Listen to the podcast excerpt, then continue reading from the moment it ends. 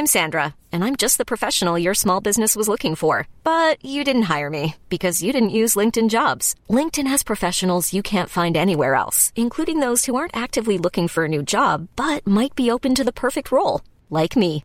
In a given month, over 70% of LinkedIn users don't visit other leading job sites. So if you're not looking on LinkedIn, you'll miss out on great candidates like Sandra. Start hiring professionals like a professional. Post your free job on linkedin.com/achieve today.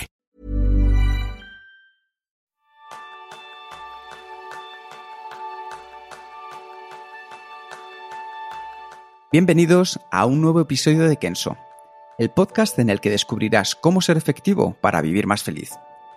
¿Alguna vez has sentido que quieres llegar al nivel más alto? Ese es el tema principal del programa de esta semana, donde aprenderás la metodología del deporte de alto nivel para la consecución de tus objetivos con un medallista olímpico. José Luis Abajo, más conocido como Pirri. Pirri es ganador de la primera medalla de historia de la esgrima española en los Juegos Olímpicos de Pekín en 2008.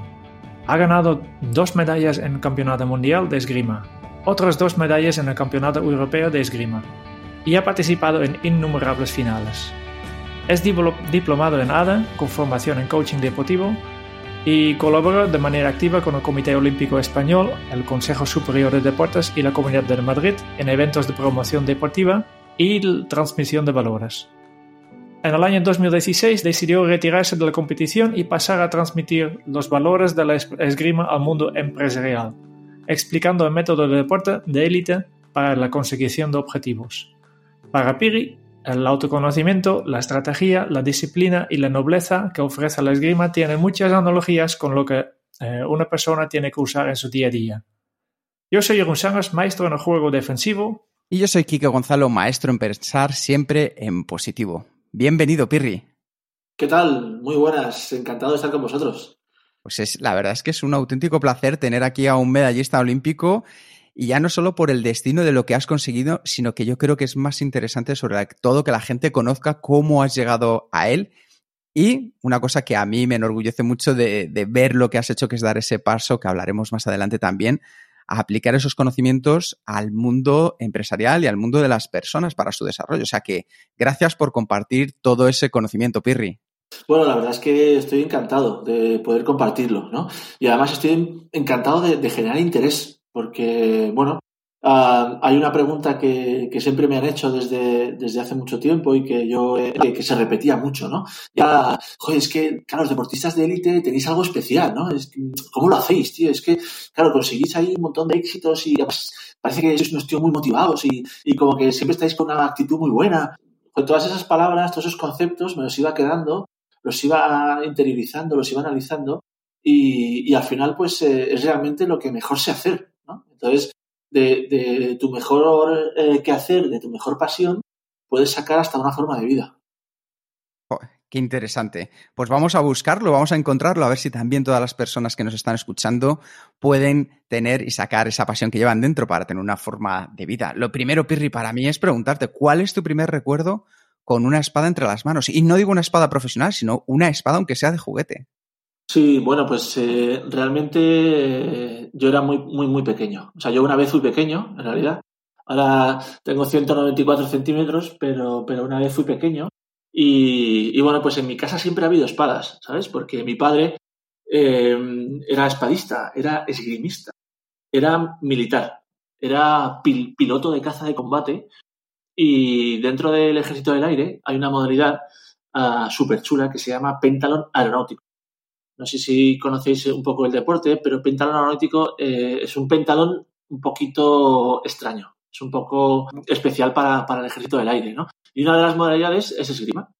Entonces, bueno, en la Academia General del Aire, en San Javier, donde se forman todos los pilotos, hay esgrima obligatoria para todos los cadetes. Todos los cadetes tienen que pasar por esgrima. Porque hacer esgrima te hace mejor piloto. O sea, imagínate, ahí dentro pues intentan a darle también esos valores e intentar eh, pues eh, unir esas herramientas para, para, que luego puedas pilotar un avión, ¿no? La toma de decisiones, la agilidad mental, el manejo de la presión, bueno, pues todas las cosas que en un avión eh, a 3.000 pies de altura pues se hacen muy importantes, pues las puedes entrenar un poquito a través de la esgrima, ¿no?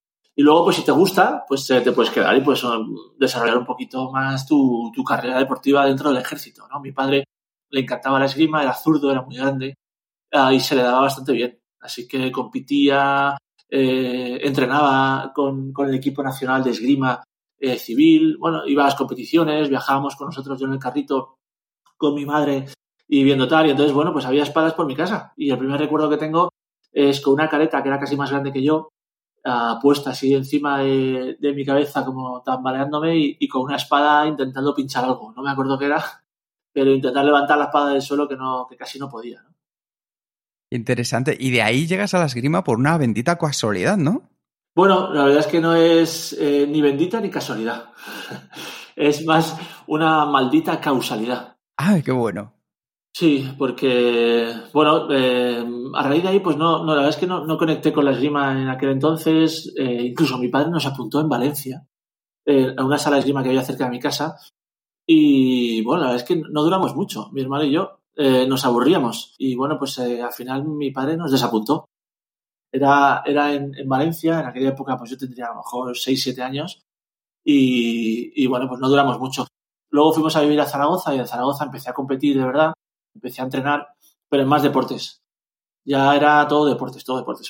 Mi padre ha sido muy deportista siempre y, y a mí eso me lo, me lo inculcó desde muy pequeñito, ¿no? Entonces yo jugaba todo, jugaba fútbol, baloncesto, en todos los equipos del colegio, en todos los equipos del barrio he hecho natación, he jugado al tenis, competí en natación, soy campeón de Aragón de mi categoría, de, empecé a nadar en serio, bueno, tan en serio que casi soy nadador, eh, gracias a Dios eh, no lo soy, bueno, no sé si hay algún nadador escuchándome, pero todos los nadadores pues tienen unas habilidades especiales, ¿no? Tanto tiempo bajo el agua, la verdad es que es desesperante, o sea, yo acabé de la natación como un poco, ¿eh? no sé, esa raya negra en la piscina que, que se mueve, que se convierte en, dragones, que vas hablando tú solo.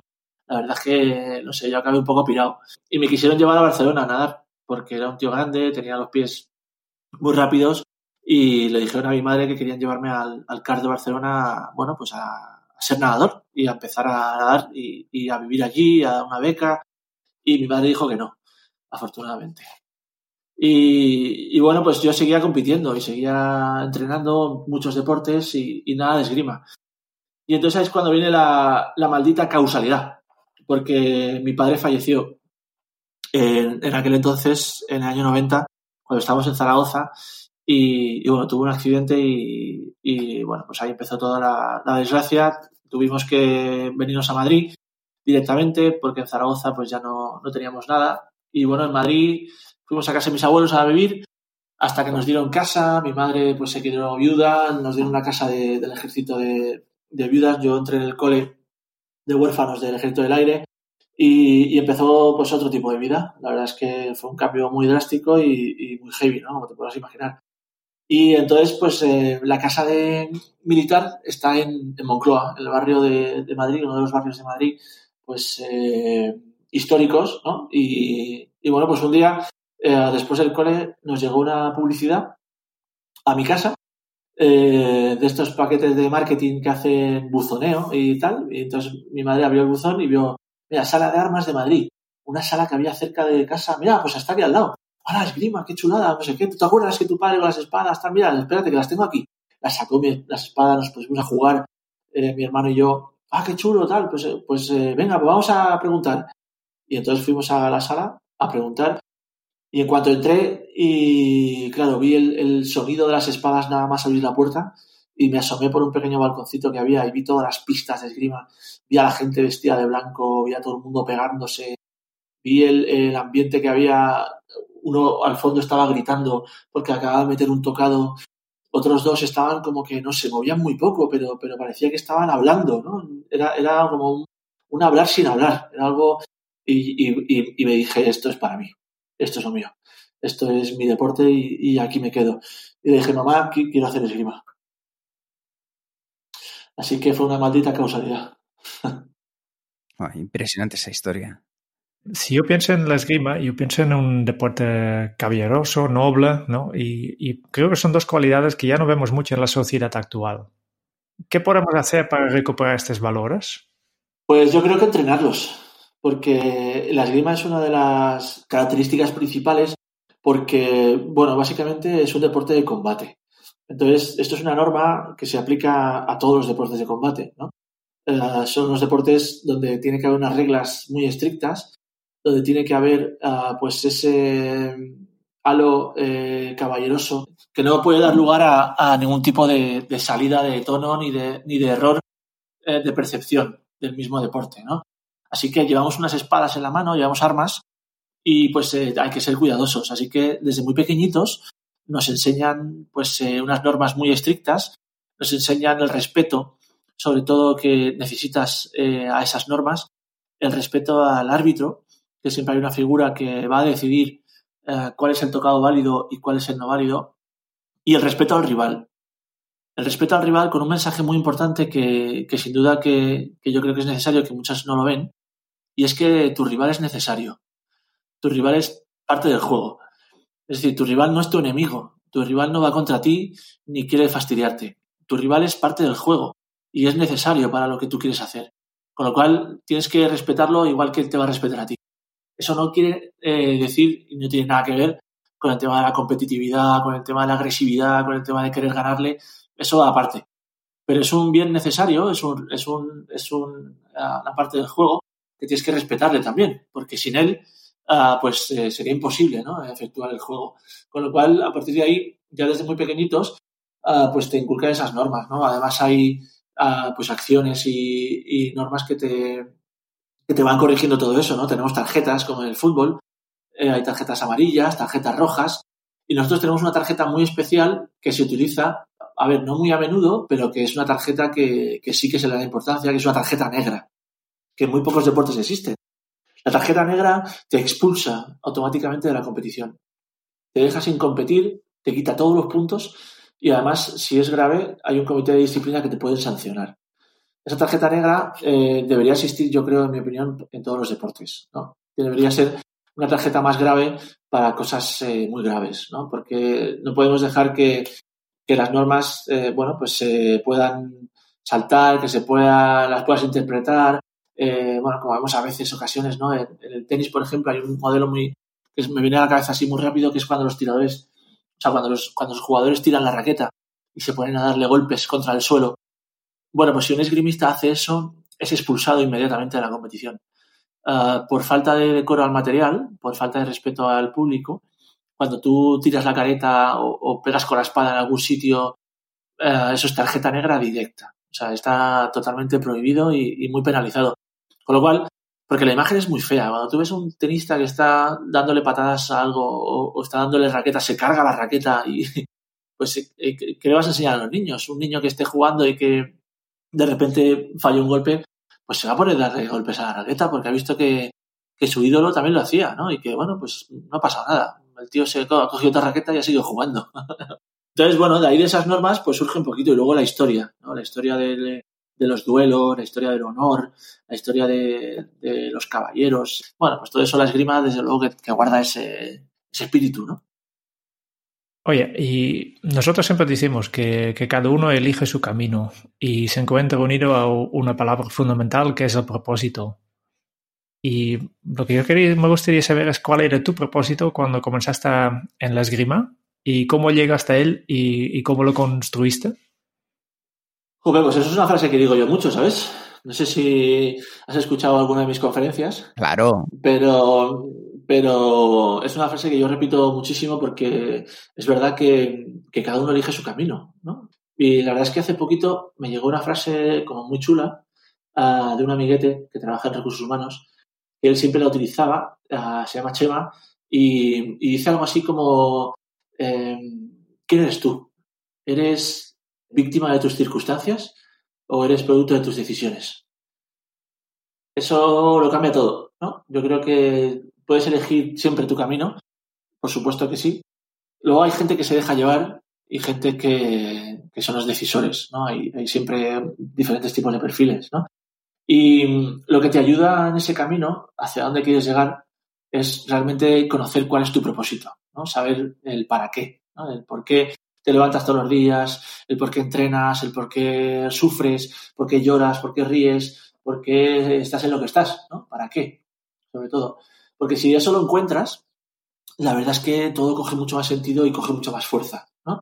Así que yo creo que en la esgrima mmm, rápidamente me vino un propósito a la cabeza y, a ver, luego es verdad que le he puesto más nombre y cuando ya te vas formando y vas creciendo, pues eh, se puede parecer al legado, ¿no? El legado de la esgrima. ¿no? Que es lo que yo dejo en mi deporte cuando yo no esté.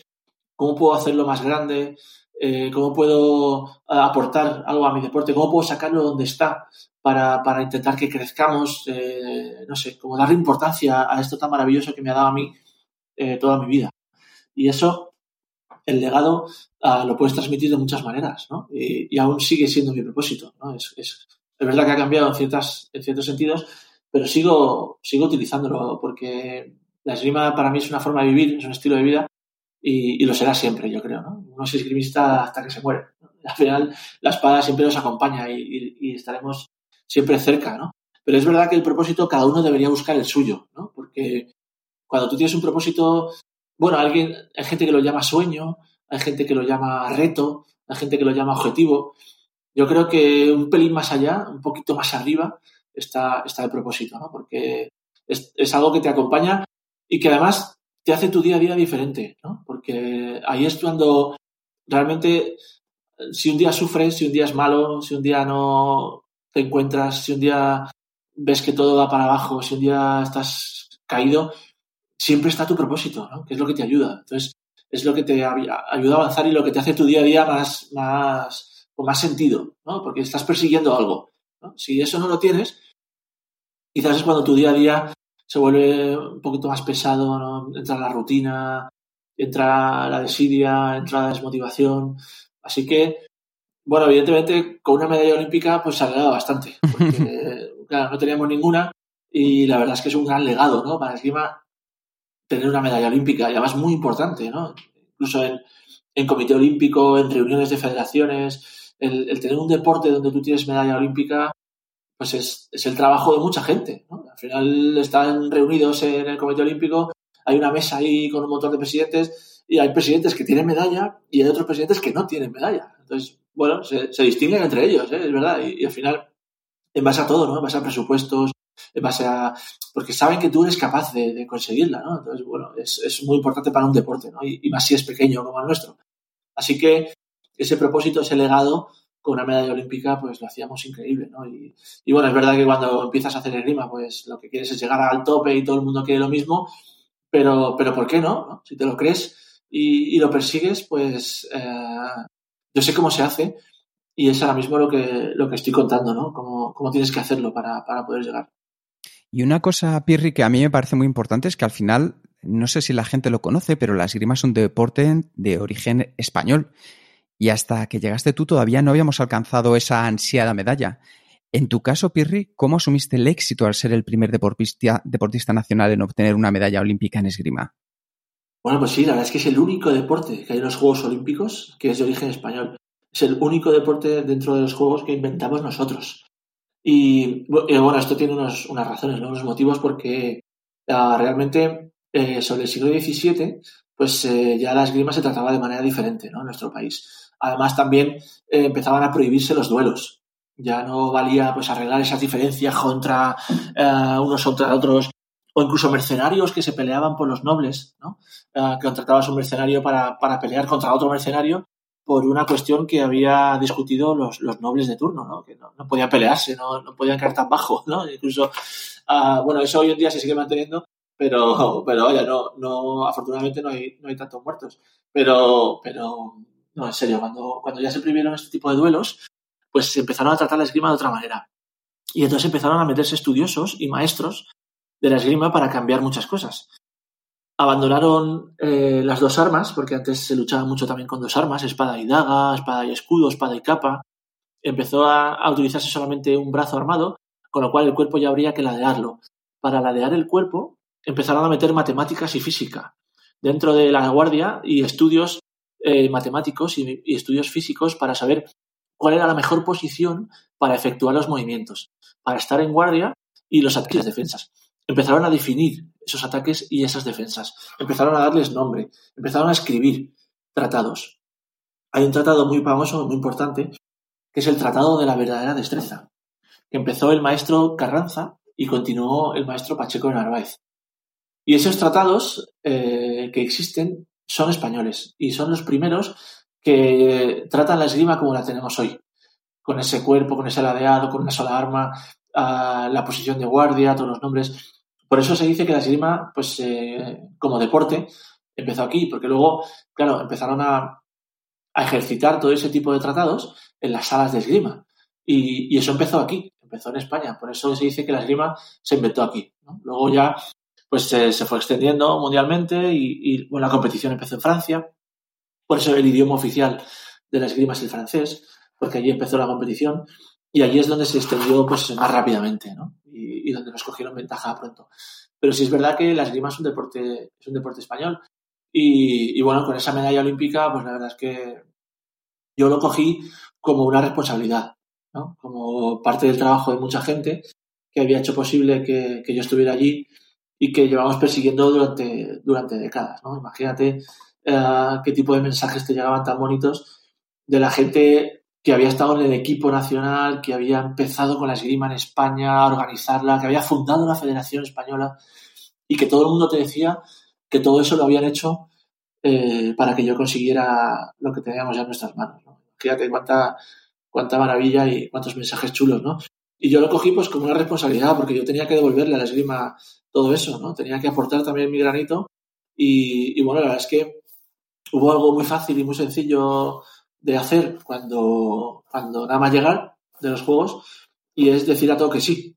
O sea, tenía, tenía una gran responsabilidad y todo el mundo te pedía. Así que entrevistas, fotos, salones, televisión, programas. Eh, ¿Vienes a esto? Sí. Oye, voy. Oye, no sé, sí. Eh, oye, te hace... No, ¿te importa? No, no, no importa. Eh, vamos. Y al final, claro, porque cuando estoy yo, pues no es que sea yo, es que está la esgrima, ¿no? y el esgrimista tal, la esgrima no sé cuánto, representada por cuál, el esgrimista Pirri, el no sé qué. Entonces, al final eso para un deporte como el nuestro es, muy importante, ¿no? Porque nos da una, una eh, nivel mediático diferente y, bueno, la gente ya va conociendo un poquito más el deporte, que es de lo que se trata, ¿no? Porque en los deportes minoritarios lo que hay que hacer es dotarles de información, porque al final gente te pregunta y, desconoce absolutamente nuestro deporte. Y además es un deporte que cuando lo conoces te alucina, ¿no? De, las cosas que tenemos en, el deporte, como cualquier otro también, ¿no? Imagino, pero, pero es un deporte muy especial porque tiene muchos factores muy interesantes.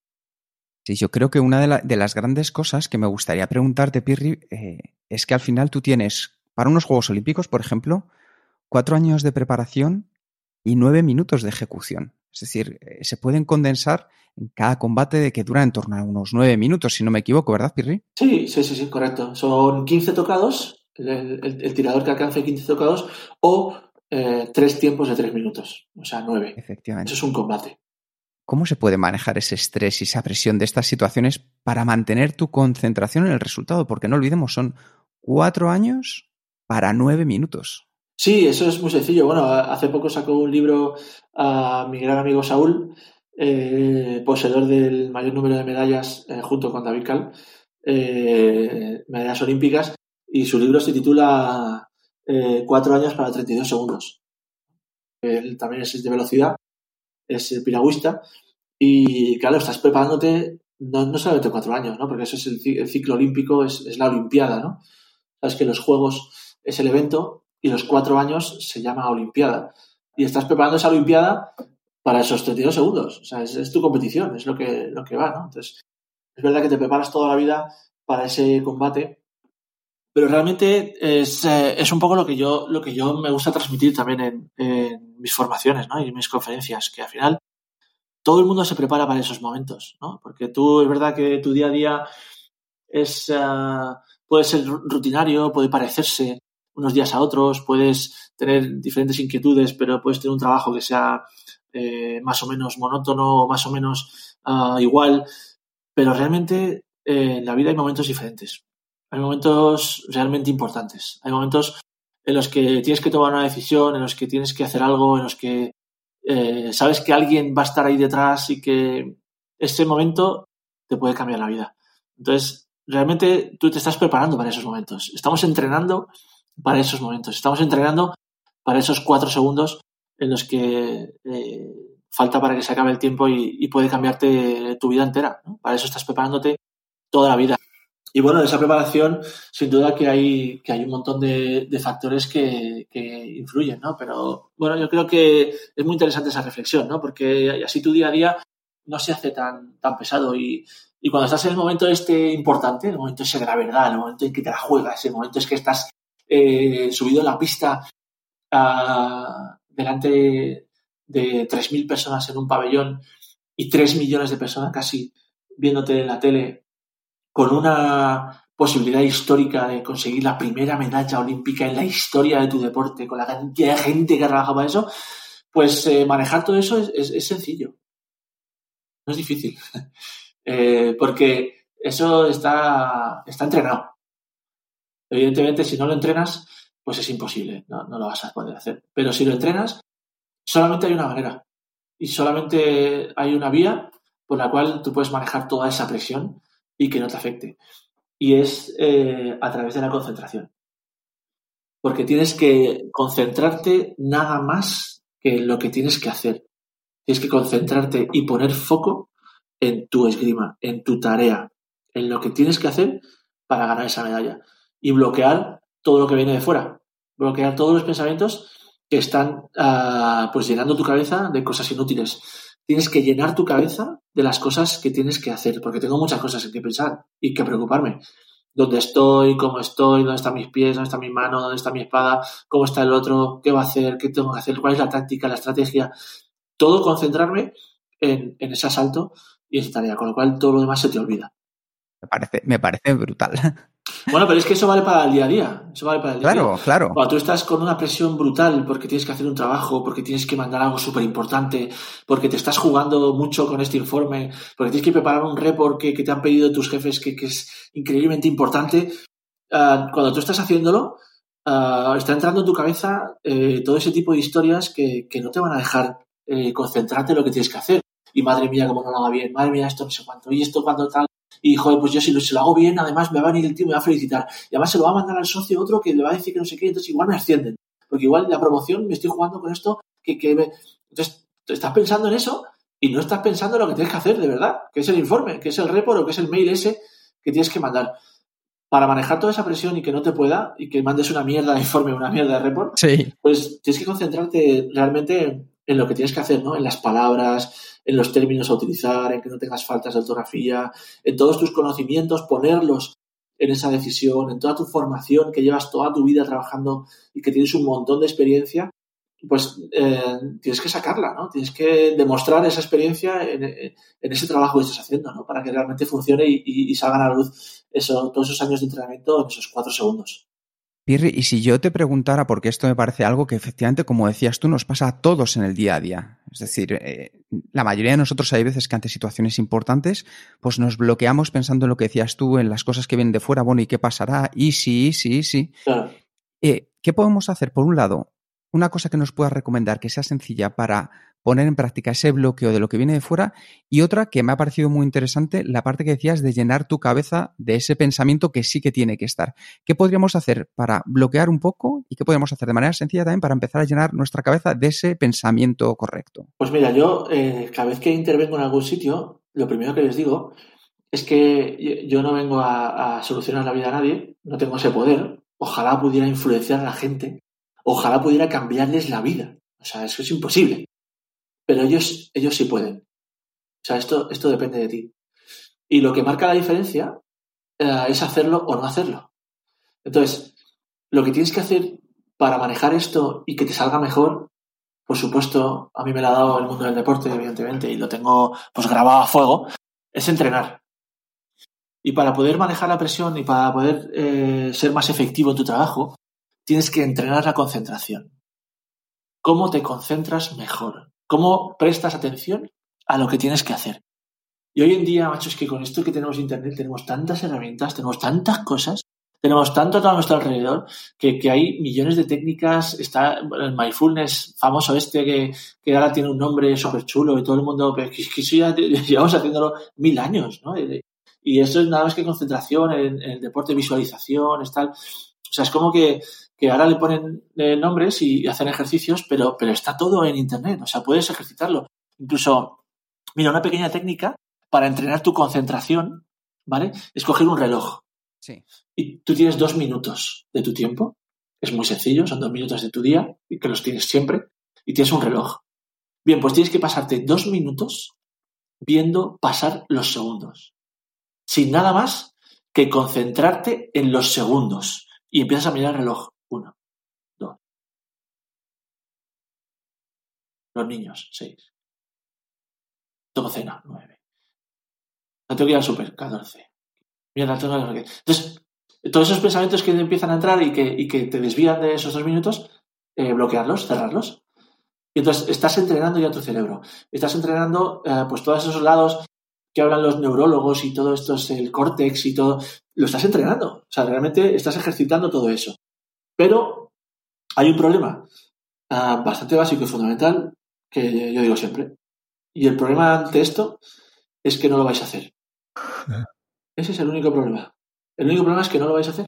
Entonces, ¿qué es lo que marca la diferencia? Que yo sí lo hago. Que yo tengo que entrenar todo esto para poder luego ponerlo en competición. Que yo me gasto mi tiempo en entrenar todo este tipo de habilidades para luego ponerlas en competición. Porque algo que, que eh, es característico del mundo del deporte, ¿no? Y es que entrenar te mejora. Entonces, joder, ¿por qué no entrenas tú tus habilidades para poder mejorarlas en tu día a día? ¿Y de quién depende que entrenes esas habilidades? ¿De quién depende que te gastes dos minutos al día? Pues nada más que de ti. Entonces, bueno, es lo que te digo, lo que, lo que marca la diferencia, ¿no? Hacerlo o no hacerlo.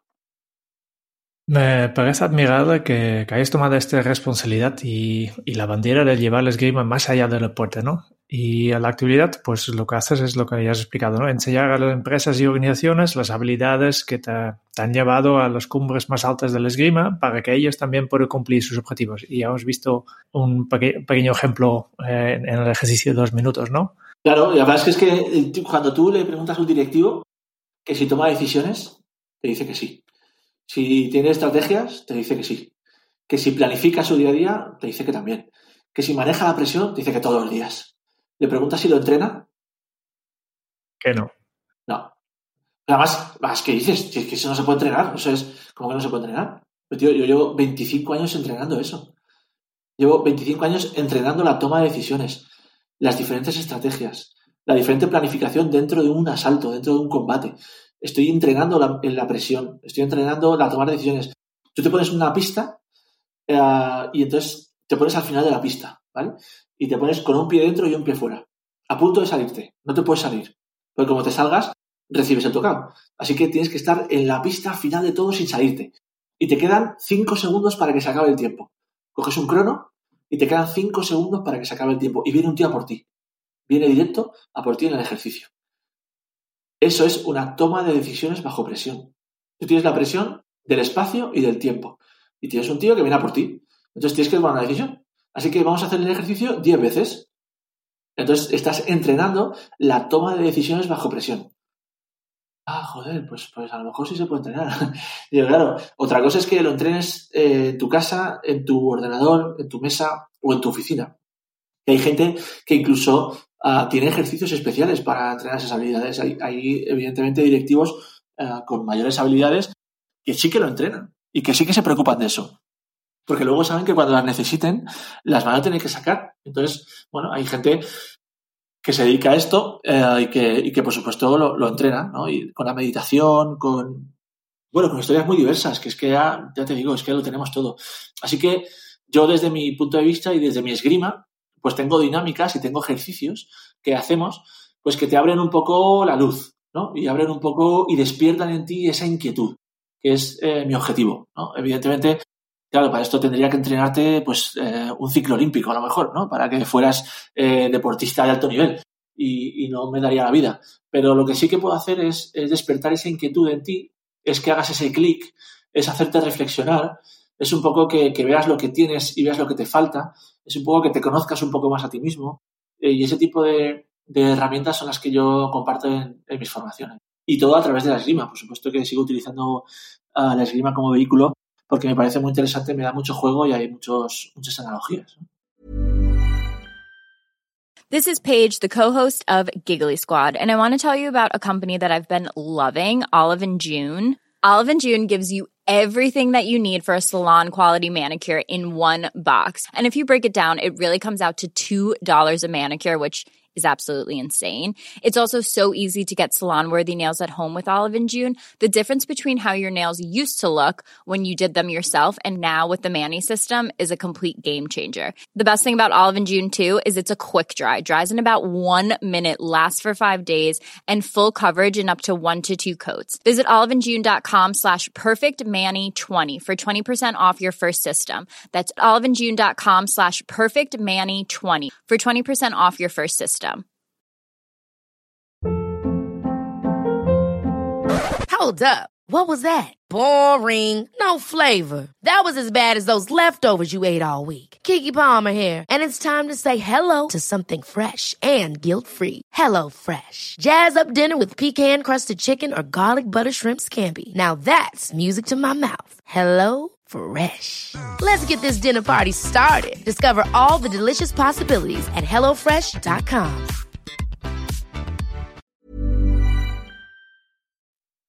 Y si no me equivoco, en tus, tus eh, formaciones hablas de tres autos que, que son ses- esenciales, ¿no? Que es el autodiagnóstico, el autocontrol y la automotivación. Sí, bueno, veo que habéis hecho bien los deberes, ¿eh?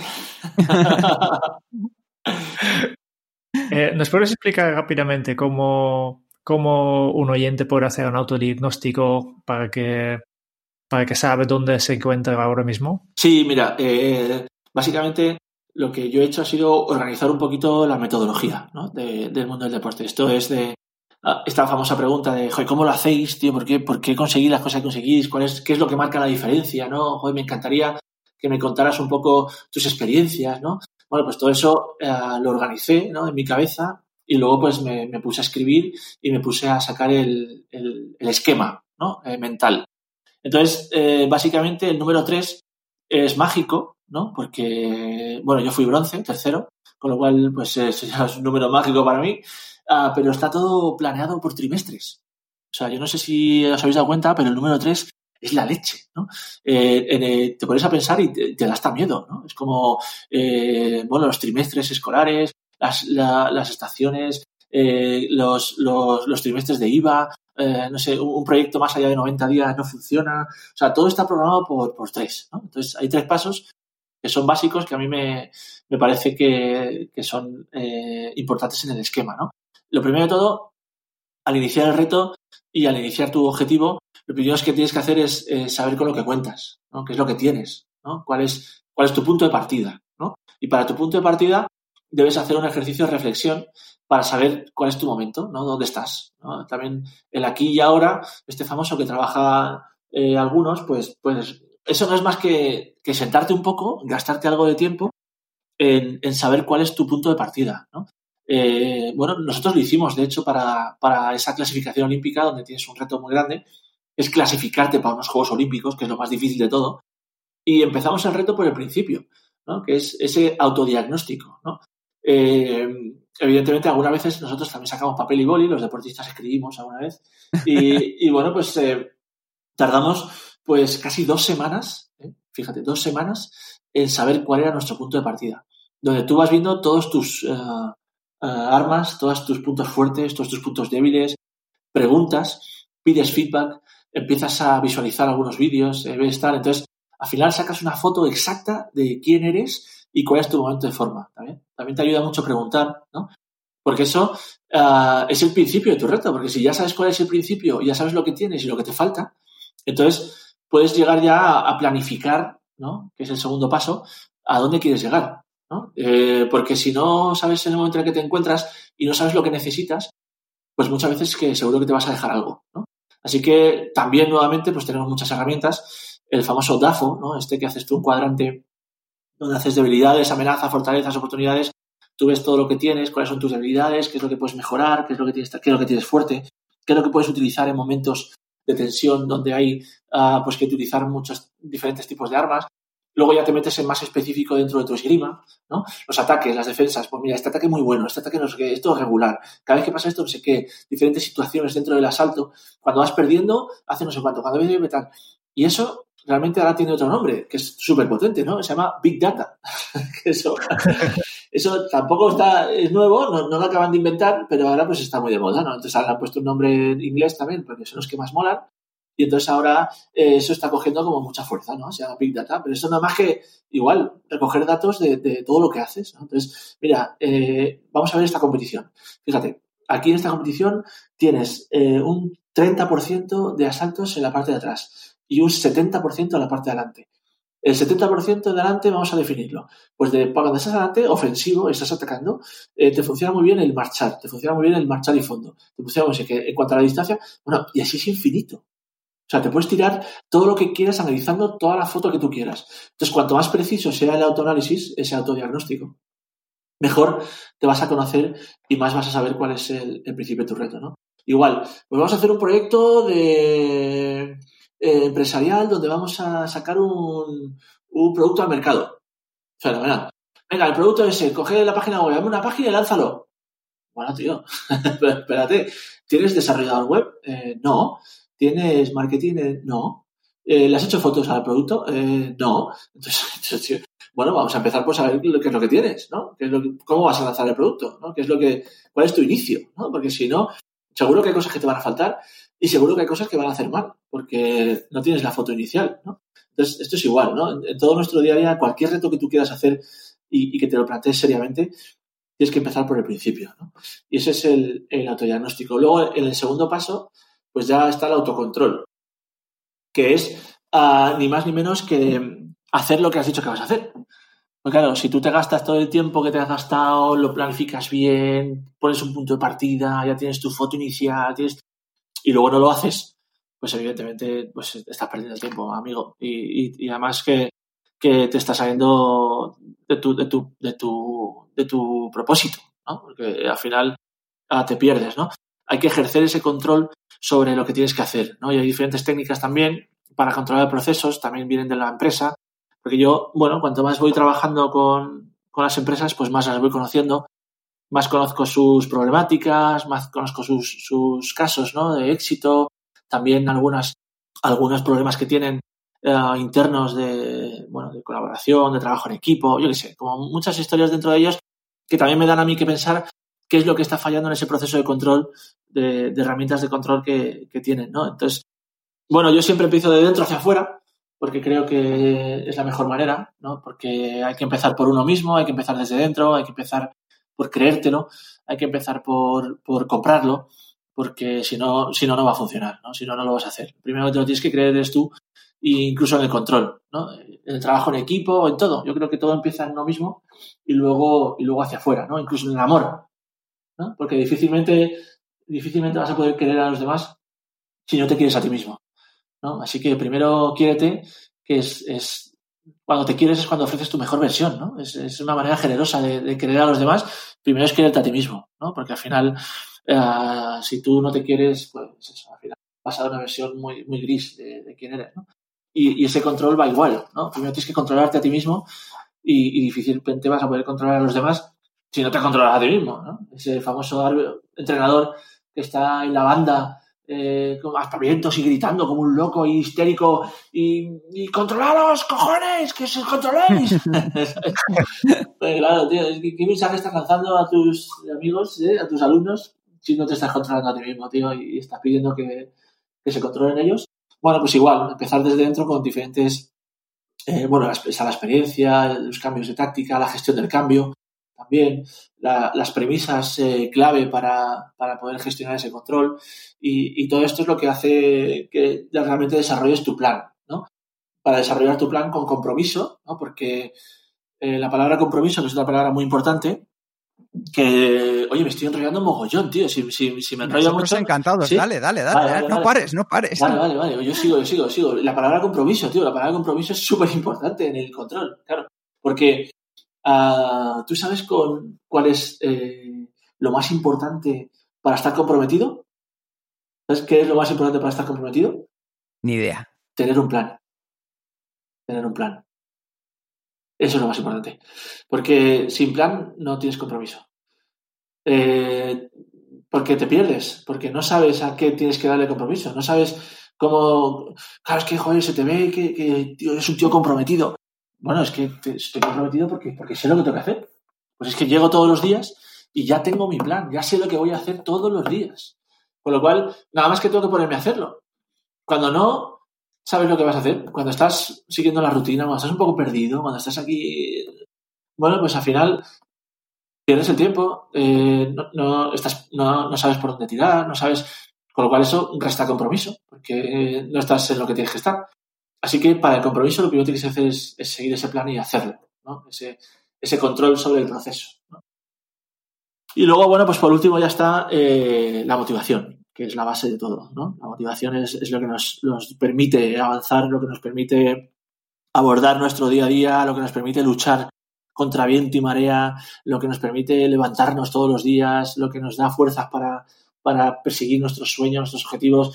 Y la motivación es muy importante y hay que darle un capítulo especial y, sin duda que es la tercera pata del método, es la tercera herramienta, porque sin motivación no hay nada.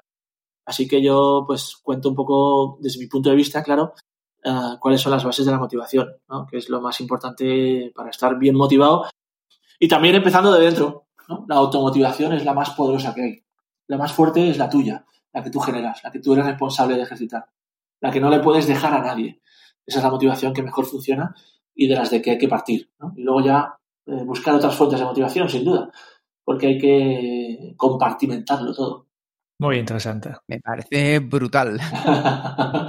bueno, la verdad es que ahora como me dedico a ello, tío, estoy, tengo el rollo ya eh, aquí puesto y parece que además en vuestras instrucciones aparece que, que no lo leas, ¿eh? como que no es mejor así conversaciones así distendidas y tal Y claro, como yo me, ahora mismo pues estoy también uh, tratando de conversar con la gente dentro de los eventos. Me parece también súper interesante porque no solamente yo el que suelta el rollo, sino que ellos me cuenten y, yo ver también cómo puedo aportar a, esa conversación, que es como me parece mucho más interesante. Oye, Pierre, yo antes de pasar a, la parte final de, esta entrevista, me gustaría hacerte un par de preguntas que me parecen muy interesantes, porque aquí hemos hablado mucho de los éxitos y de tus éxitos como esgrimista, medallista olímpico, pero estoy convencido que esta gran victoria también se construyó porque antes habías vivido la derrota. ¿Qué actitud tomaste ante las derrotas en tu vida? Bueno, esa es una de mis mejores frases, tío. Eso ya, ahí me has tocado la fibra sensible, tío. esa ya es la fibra porque sí, estamos, estamos todo el día perdiendo, todo el día perdiendo. Y alguna pequeña victoria, alguna pequeña victoria. Porque al final de lo que tú te nutres es, es de esas derrotas, ¿no? De lo que te da fuerza, lo que te da también motivación, es, es esa pequeña derrota y, y, bueno, y también esas grandes derrotas, ¿no? Y lo que marca la diferencia, sin duda, es, es la actitud. Dentro de la motivación, hay algo muy importante que es tu actitud, que mm, es de las pocas cosas que depende 100% de ti, que no depende de nadie más. Y que esta actitud es lo que realmente marca la diferencia ¿no? en, todo lo que haces. Porque además la actitud va marcando tu camino. Y tu actitud de todos los días es la que también tienes que entrenar, es la que también tienes que ejercitar.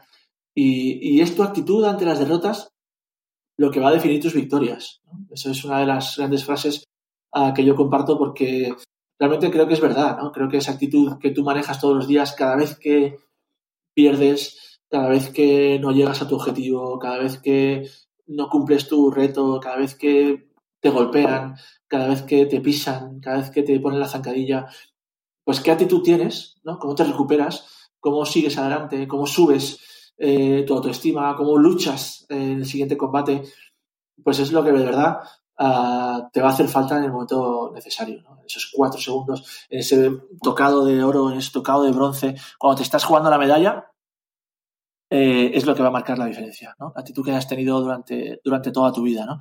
Y aquí no hay garantías de éxito. O sea, nadie va a poder garantizarte que tú vayas a conseguir nada. Porque eso no depende de nadie, no depende de ningún método, ni depende de, ninguna uh, estrategia, depende de ti solamente. Entonces, Aquí no hay nadie que te va a firmar nada, ni te va a decir que si sigues todo esto vas a alcanzar el éxito, ni vas a ser olímpico. Eh, pero realmente yo creo que, eso no es lo importante. Lo importante es eh, lo que hemos dicho al principio. ¿no? Tu propósito es tu camino y, y que, te, que, disfrutes del camino. ¿no? Al final, uh, cuando te retiras, Y, en el 2016 pues ya me retiré, como habéis dicho anteriormente, y, bueno, cuando ya te retiras y echas la vista atrás, pues bueno, te acuerdas de, realmente lo importante, ¿no? Ah, de las experiencias, de los viajes, de las culturas que has conocido, de todos los amigos que has dejado por medio mundo, de esas barbacoas en los tejados de, un hotel, de, esos paseos en barco después de la competición, cuando nos íbamos a La Habana a pescar, o, yo qué sé, las experiencias brutales que he tenido durante toda mi carrera y que no las cambiaría por nada, ¿no? Y es verdad que las medallas están ahí y hay unos éxitos más importantes que otros. Y bueno, algunos los tengo en bolsas, tío, guardados en el trastero de mi madre, porque mi mujer no me deja tenerlos en casa. y, y bueno, es verdad que, que los éxitos están, te ayudan a avanzar, te dan gasolina, pero realmente lo importante es el, camino hacia donde vas, ¿no? ¿Qué es lo que quieres hacer en tu vida y, que seas dueño de, tus decisiones, ¿no? Que es al final yo creo que lo que te da un poco más de felicidad, ¿no? Que es de lo que se trata esto. Qué bueno. Y otra pregunta por mí antes de, pasar, luego si, si, tú quieres hacer otra, hay una cosa que me ha encantado cuando estabas hablando antes, que es el respeto también hacia el contrario. Me imagino que durante todos tus años como deportista de élite has tenido rivales con los que te has enfrentado de manera recurrente. Sí. ¿A qué te han ayudado cada vez eh, a mejorar? ¿Qué es lo que han conseguido sacar de ti? Bueno, sacar de mí lo mejor, está claro, porque esa es la diferencia de actitud que te digo que hay que tener, ¿no? Porque, bueno, había gente en el circuito ah, más grande que yo, había gente en el circuito más fuerte que yo, más rápidos, más ágiles, más técnicos y más listos, sin duda. Pero había muy poca gente en el circuito con mejor actitud que yo. Muy pocos. Ahí es mi punto fuerte. Y es donde yo eh, marqué un poco mi diferencia, ¿no? Porque eh, mi esgrima era, era de esto, ¿no? Era de, actitud. Y cada vez que yo perdía, analizo por qué pierdo. Cada vez que yo pierdo, veo cuál es la mejor manera de, volver a enfrentarme. Cada vez que yo terminaba una competición, me daban unas ganas locas, tío, de competir mañana otra vez. De ojalá esto no se hubiera acabado aquí y tuviera la oportunidad de poder repescarme como tienen algunos deportes. ¿Eh? tú pierdes y tienes oportunidad de repesca, en la no. Y eso mm, me, me alimenta por dentro. ¿sabes? Entonces, tú puedes acabar la competición y pensar, tío, paquete, me ha otra vez, o no llego a la ronda hasta, lo estoy jodido, tío, a ver si no sé qué, no sé qué hacer, o, o puedes acabar la competición, coño, pues analizando por qué has perdido, qué es lo que ha pasado, qué puedes hacer mejor, qué es lo que te ha fallado, voy a ver el vídeo, quiero volver a enfrentarme a él, ¿cuándo voy a enfrentarme a él otra vez? ¿no? Entonces, esa es realmente la actitud que, marca la diferencia, ¿no? Y de, esos, de esas derrotas vas aprendiendo, ¿no? Y vas alimentando porque has perdido y, qué tienes que hacer la próxima vez. Y aquí hay que tocar muchas veces a la puerta para, para que te abran. Tienes que tocar muchas veces en primera ronda para pasar a segunda, tienes que tocar muchas veces en segunda para pasar a tercera y tienes que estar siempre muy cerca de las medallas para, para al final conseguir una, una o dos medallas, ¿no? Porque realmente hay muy pocos afortunados que tengan eh, 12 Roland Garros y, son, y son gente elegida, ¿no? Son, son, son mega, mega bestias, ¿no? Pero esos hay uno o dos, ¿no?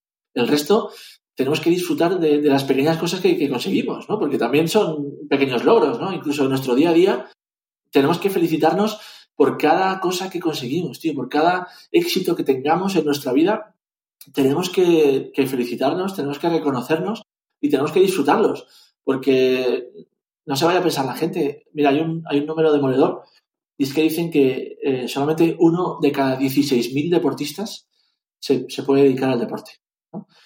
Uno de cada 16.000. ¿no? ¿Qué hacemos con los otros 15.000? Es, es como que pierden todo el sentido. No, tío, no, porque no se trata de conseguir éxitos, no se trata de, tener muchas medallas en tu, en tu casa eh, colgadas en un cuadro. Yo no las tengo aquí, te lo juro que no tengo ni una colgada se trata del camino que vas recorriendo, tío, de disfrutar con lo que haces, de vivir de tu pasión y de hacer lo que te gusta y hacerlo bien. Perfecto. Solo nos quedan dos cosas. Eh, que tenemos un breve cuestionario eh, de 10 preguntas y después haremos un breve resumen de todo lo que os he explicado. Pero antes de esto, quería preguntarte si tienes alguna pregunta final, siguiente paso, sugerencia para los oyentes de este podcast. Bueno, no, la verdad es que me parece muy interesante sobre todo eh, a partir de la introducción que habéis hecho, ¿no? Que es eh, también un, buen propósito, ¿no? Para que la gente crezca, para que la gente eh, pueda escuchar diferentes puntos de vista, para que la gente. Genere inquietud dentro y, bueno, felicitarlos por esto, porque la verdad es que es, es un propósito muy guay y, y yo encantado de poder ayudaros. Y si queréis conocer más sobre Pirri y todo lo que hace, os recomiendo que vayáis a su página web, que es pirriesgrima.es, donde podréis conocer todos los servicios que nos ha estado contando aquí que ofrece tanto como conferenciante, presentador, coach, que es algo muy importante. Fantástico, tío. Ahí la cuñita de publicidad, de puta madre. Ya sabes que luego me llevo una comisión de esto. Nada, nada, igual, igual. Ya, ya pondremos el- los enlaces en las notas de, de este programa. Fantástico. Y si te parece bien, ya pasemos al cuestionario Kenzo, que son 10 preguntas muy rápidos y que hacemos con todos los invitados, que son las mismas preguntas. Vamos, dispara.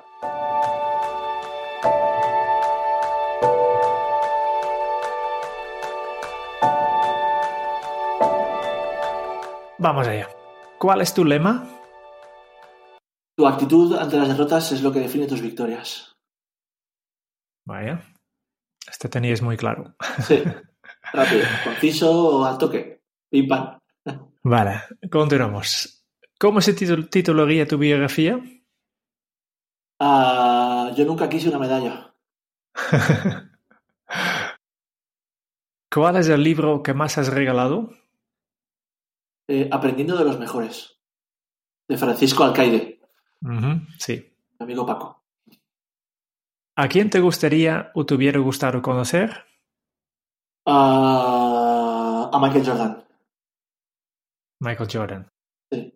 Bueno, a todos los deportistas españoles los conozco. Conozco. Conozco a Rafa, conozco a Pau, conozco a, bueno, a los más grandes, sin duda. Eh, pero me hubiera conocido conocer a Michael. Un tío diferente. ¿Cuál es tu posesión más preciada? Mis hijos. ¿Qué canción pones a todo volumen para subir el ánimo? Lo grande que es perdonar. Lo grande es perdonar. ¿De quién es? Lo grande, lo grande que es perdonar. Es Vico C y Gilberto Santa Rosa. Y fue la canción que yo me puse en, en los Juegos Olímpicos en cada uno de los asaltos. Antes de competir, me puse esa canción. Y no por nada en especial, sino porque me la pasó un amigo, me gustó, tenía ritmo, tenía así un buen mensaje y tal, y, y bueno, me la puse, me dio suerte, me la volví a poner, me volvió a dar suerte y, y me la puse en todos los encuentros. Pues cuando terminamos de grabar lo voy a poner a buscar y escúchalo. También para subir mi ánimo. Muy chula, muy chula, sí. ¿Cuál ha sido la pregunta más interesante que han hecho en, en otras entrevistas? ¿Qué es lo primero que piensas cuando te levantas por la mañana? Bueno, la verdad es que me impactó, porque no era una pregunta muy habitual, me cambió completamente de pregunta y no me la habían hecho nunca. Entonces, bueno, es algo que recuerdo porque la verdad es que es una pregunta importante. ¿eh? Sí, sí. ¿Qué piensas, ¿Qué piensas cuando te levantas por la mañana? ¿Qué se te viene a la cabeza cuando piensas en la felicidad? Me viene a la cabeza mi familia. Sí, yo creo que sí. Mi felicidad es, es eh, darles eh, todo lo que necesitan. Y ahí metemos, metemos ya todo, ¿no? Ya temas de no solo económicos, sino de bienestar, de planes, de inquietudes, de formación, de que mis hijos se desarrollen como me gustaría que fueran, ¿no? Y deportistas también. Sí. ¿Qué película volverías a ver cada año? La princesa prometida. Muy bien. Y ya de última pregunta. Si tuvieras que dejar un mensaje en una cápsula para tu yo del futuro, ¿qué le dirías? Pues compañero, espero que sigas haciendo lo que te gusta. Y sobre todo que tengas una jubilación cómoda. Ya te lo has currado toda tu vida y ahora empieza, a disfrutar. Bueno, la verdad es que has disfrutado toda tu vida, así que supongo que seguirás disfrutando y eso espero. Genial. Hemos aprendido un montón de cosas de ti eh, y tú no has visto, pero mientras tú estabas hablando, nosotros hemos estado tomando, tomando notas y queremos ahora mismo compartir estas notas con, con los oyentes. Por favor. De un padre zurdo y grande y una maldita causalidad, el que una vez fue pequeño descubrió un deporte donde se hablaba sin hablar. Ese era el esgrima, y ahí se quedó para convertirse en un gigante de 194 centímetros y medallista español. Un deporte de combate donde las reglas y el halo caballeroso honra su origen, donde el respeto al rival manda un mensaje esencial, que tu rival es necesario y parte del juego. De ellos ha conseguido sacar lo mejor de él, marcando la diferencia con su esgrima de actitud, analizando después de cada combate qué ha pasado, el volver a enfrentarme otra vez a él y por qué puedo conseguir que si él es mejor, yo voy a serlo aún más. Y también he aprendido de las derrotas, porque estamos en un mundo lleno de ellas. Estamos todo el día perdiendo y de vez en cuando tenemos alguna pequeña victoria. Lo que marca la diferencia es la actitud, que depende 100% de ti y además marca tu camino y define tus victorias. Cada uno elige su camino, su para qué, y el propósito de Pirri es el legado de la esgrima. Su medalla y su espada siempre le acompañaron como objetivo, le acompañan como responsabilidad y le acompañarán para devolver a la esgrima todo lo que ha recibido. Nos ha enseñado que te estás preparando para el momento de la verdad, y manejarlo es sencillo si lo entrenas. Y para ello solo hay una vía, concentrarte y poner foco en lo que tienes que hacer para ganar esa medalla. En tu caso, para alcanzar tu objetivo. Con ello solo hay que bloquear todo lo que viene de fuera y llenar tu cabeza de los pensamientos que te centran y te concentran. Todo lo que va a marcar la diferencia depende de ti. Y ten claro que tú decidirás si hacerlo o no hacerlo. Pirri ha respondido a la pregunta que más le han hecho. ¿Qué puedo hacer para aplicar los conocimientos del deporte de élite en mi vida? Y lo ha hecho organizando su esencia en un número mágico, el 3. Y nos lo ha ofrecido para aplicarlo en nuestra vida. Primero, el autodiagnóstico. ¿Cuál es tu punto de partida? Un ejercicio de reflexión para saber dónde estás y con qué recursos cuentas y qué te faltan. El segundo, el autocontrol. Hacer lo que has dicho que vas a hacer, comenzando de dentro hacia afuera, desde uno mismo hacia los demás, con una frase maravillosa, quiérete a ti mismo porque es cuando ofreces tu mejor versión. Porque si te controlas, podrás controlar tu entorno y desarrollar tu plan con compromiso. Y el tercero, la automotivación, que te permite avanzar y luchar contra viento y marea para conseguir y alcanzar tus objetivos. Y la más fuerte es la tuya, la que te responsabilizas de crear día a día. Pierre es un deportista especial, que ha interiorizado y analizado lo que mejor sabe hacer, que nos ha enseñado que, como él, de tu mejor pasión puedes hacer tu forma de vida. Cuando está Pirri, está la esgrima. Y nosotros te deseamos que sigas disfrutando del camino con tu espada al hombro, Pirri. Muchísimas gracias. Joder, tío, y yo mismo lo hubiera dicho mejor. Alucinante, me ha emocionado, te lo juro, tengo los pelos de punta, macho. Ha sido increíble, lo has dicho fantástico, me, ha encantado. Todo tuyo, Pirri, y muchísimas gracias por haber estado aquí con nosotros tan cercano y abriéndonos un mundo nuevo como es el de la esgrima. Bueno, ahora solo queda una cosa. Adelante. Que la probéis. La probaremos, ¿verdad? Tú nos animas a ello. sin duda, sin duda, sin duda. La esgrima es un deporte que hay que probar por lo menos una vez en la vida. Lo apuntamos. Yo me comprometo a ello. bueno, increíble, chicos. Me ha encantado, ¿eh? Me ha encantado. Fenomenal.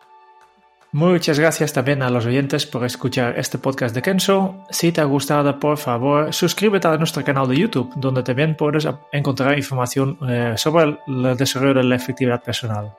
Y si quieres conocer más sobre Kenzo y cómo nuestro taller de efectividad personal puede ayudar a tu equipo y tu empresa, pues puedes visitar nuestra web en kenzo.es. Esperamos en el próximo episodio del podcast de Kenzo, donde Jerún y yo buscaremos más pistas sobre cómo ser efectivos para vivir más feliz. Y hasta entonces es un buen momento para poner en práctica un nuevo hábito de Kenso. Tu actitud ante las derrotas es lo que define tus victorias. Hasta dentro de muy pronto. Chao. Un abrazo grande.